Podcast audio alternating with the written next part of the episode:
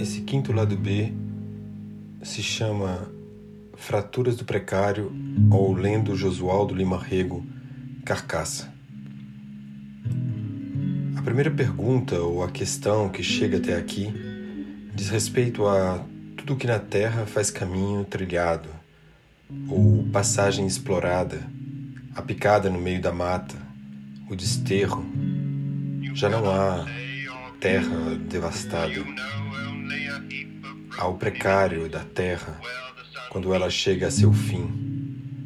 Daí é que o corpo fala, daí é que isso que chamamos carcaça pode vir como o resto, como a ossatura que restou, como aquilo que se deixa para trás, bagaço, o que mesmo as aves rapaces deixam, ou no muito cansaço eu digo, tô só o bagaço.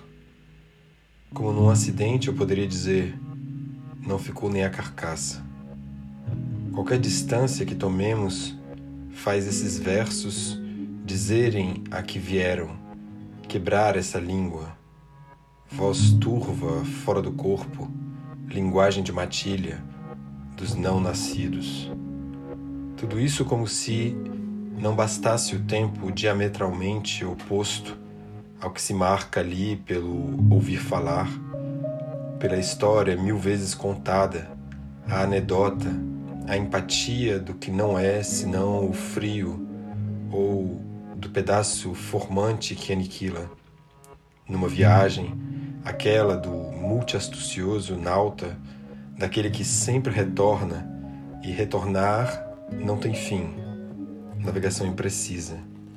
Ou o fim será contado muito depois de qualquer fóssil, de qualquer matéria ficta, o herói que deixa o filho para que esse possa crescer no meio das daninhas, a viagem mediterrânea de um mundo que não acaba em tuas mãos. Josualdo Lima Rego cria esses vazios de imagem, essa possível falta da infância. O que sobra? O que sobra do escasso? A posição das sombras, a recomposição das sombras. O que assim guia um desejo de palavra que diz dor, farrapo, fúria. O que eu devo suportar como os tentilhões de Galápagos. Me alongo sobre a cama e não encontro uma posição para dormir. Minha carcaça está entregue a isso que pesa nesse livro, nisso que pode ser apenas abrigo nômade, tudo de passagem, tudo como quem observa de cima toda coisa moldada. De Josualdo, eu sabia bem pouco. Quando abri aqueles todos seus livros, logo soube na geografia. E como minha mãe ou como meu pai, que viveram de mapas em nuvens, quando passeávamos todo o tempo nomeando cada nuvem do céu, eu, com o pavor da infância diante de um acúmulo nimbus entre as duas cidades que formam uma só. O que não era minha floresta, como é a floresta de Josualdo, abrigo do mundo solto, dali ao sopé do pequeno morro de onde poderia seguir de bicicleta. O cerrado se fazia vereda morta. Sempre se pode viver do precário. Isso a poesia decide ou descreve sem muito. E de já dizer disso, que não é muito, vacila a parte que comporia uma palavra depois da outra, na sintaxe do jornal, da tese, do artigo mil vezes premiado, o poema é a só carcaça dessas coisas todas essa visão do nômade que quebra o impossível. Cabeça aberta, exposta na rua, quando a língua abre o osso, quando é de sal a casa. Como se lê isso? Em que ordem? Não há como ler o aberto ou só há caminho que se abra à força não muscular do ócio. uma breve ou quase ínfima catástrofe. Então sigo com a sua defesa do precário. Tudo segue em um deslocamento do ver verdadeiro. Qual a expectativa do que não reside? E não chega senão a isso, que se expõe ao que apenas se expõe, coisa sem ressonância, corpo ao quebrado. O que toca o precário não reverbera, expõe-se, e é o pouco que resta e pode-se ter viajado como se o corpo bastasse para ter a experiência de ter tido um corpo, enquanto nós esquecemos disso mesmo, das carcaças do que nos é precário, a reciprocidade da figura sem nome. Um corpo cai morto, carniça, cai morto, sem nenhuma outra figura para dizer senão o nome que o poema se lembra, que o poema propõe lembrar sem nenhuma razão, a não ser a razão nas entranhas. Fosse no alto do Maranhão ou nas vozes daquelas gregarias, vide Odorico e Joaquim de Souza Andrade, um aedo cego, um cantor de busto desgarrado, o meu busto homérico tombou da estante de livros numa rajada de vento que derrubou o cartaz do Testamento de Orfeu sobre Homero, que não resistiu ao cinema da cena e se despedaçou por inteiro. Isso não termina.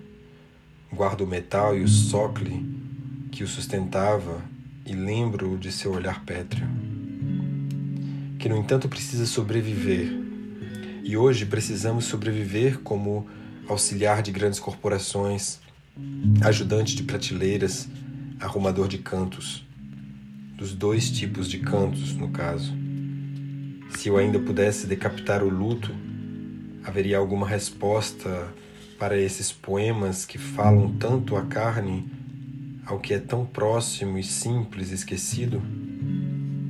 É como se ao esquecermos que somos colaboradores essa palavra higiênica para empregado de supermercados, seguíssemos com anúncios de supermercados escritos em hexâmetros. Ou melhor dizendo, ao esquecermos nossa carcaça, pensamos que o que mais importa é essa sublevação do amor ao próximo, da esperança redentora da alma que nunca teve corpo. Não mais do que por isso que o mundo precisa acabar. Vide atropelar um cineasta grego, para que seja possível um verso como Os sonhos nascem da espuma das ondas. A diferença desse menino albanês, eu talvez ficasse com a pergunta que se faz de retalho e resíduo: Qual o tempo que uma vida rumina? E correremos o risco de ter sustentado a vida até aqui, até esse momento preciso em que uma quadra de versos ganha um sentido assustador. Aqui, entre corpos de respiração, a máquina do saber esperar. Quem saberá cantar esses corpos sujeitos à espera? Quando se poderá dizer que eles foram contados? Vivemos o limite do imaginário e ninguém tem uma memória disso, ou nada pode ecoar aqui. Corpo sem ressonância e escasso, ou ainda o tempo que quer morrer distante, por ter vivido alguém sem razão, sem fim. Na paisagem, então, é possível esquecer o retorno, Odisseu? A pergunta vinha dessa paragem entre lotófagos que Calvino pressentiu como ameaça a toda a literatura. Mas talvez esquecendo, e Josualdo não o esquece, que o verdadeiro ver de Odisseu sempre foi seu nada, ninguém, diante do mundo fantasmático de um polifemo, ou do que se está fazendo quando se faz uma viagem, pois há muito, o mundo é inimigo em guerra não duplamente declarada, nesse desalinho de ninguém, e isso se recebe quando se cruza uma fronteira. Passa-se a linha imaginária que nunca é senão o que vai restar em quem a passou. Pedaço de arame farpado enroscado na cara. Fica então esse tipo de verso carcaça, ou melhor, uma espécie de rumor, isso que suja a paisagem, isso que é negligenciado. Sobra alguma coisa? O apreço por destroços.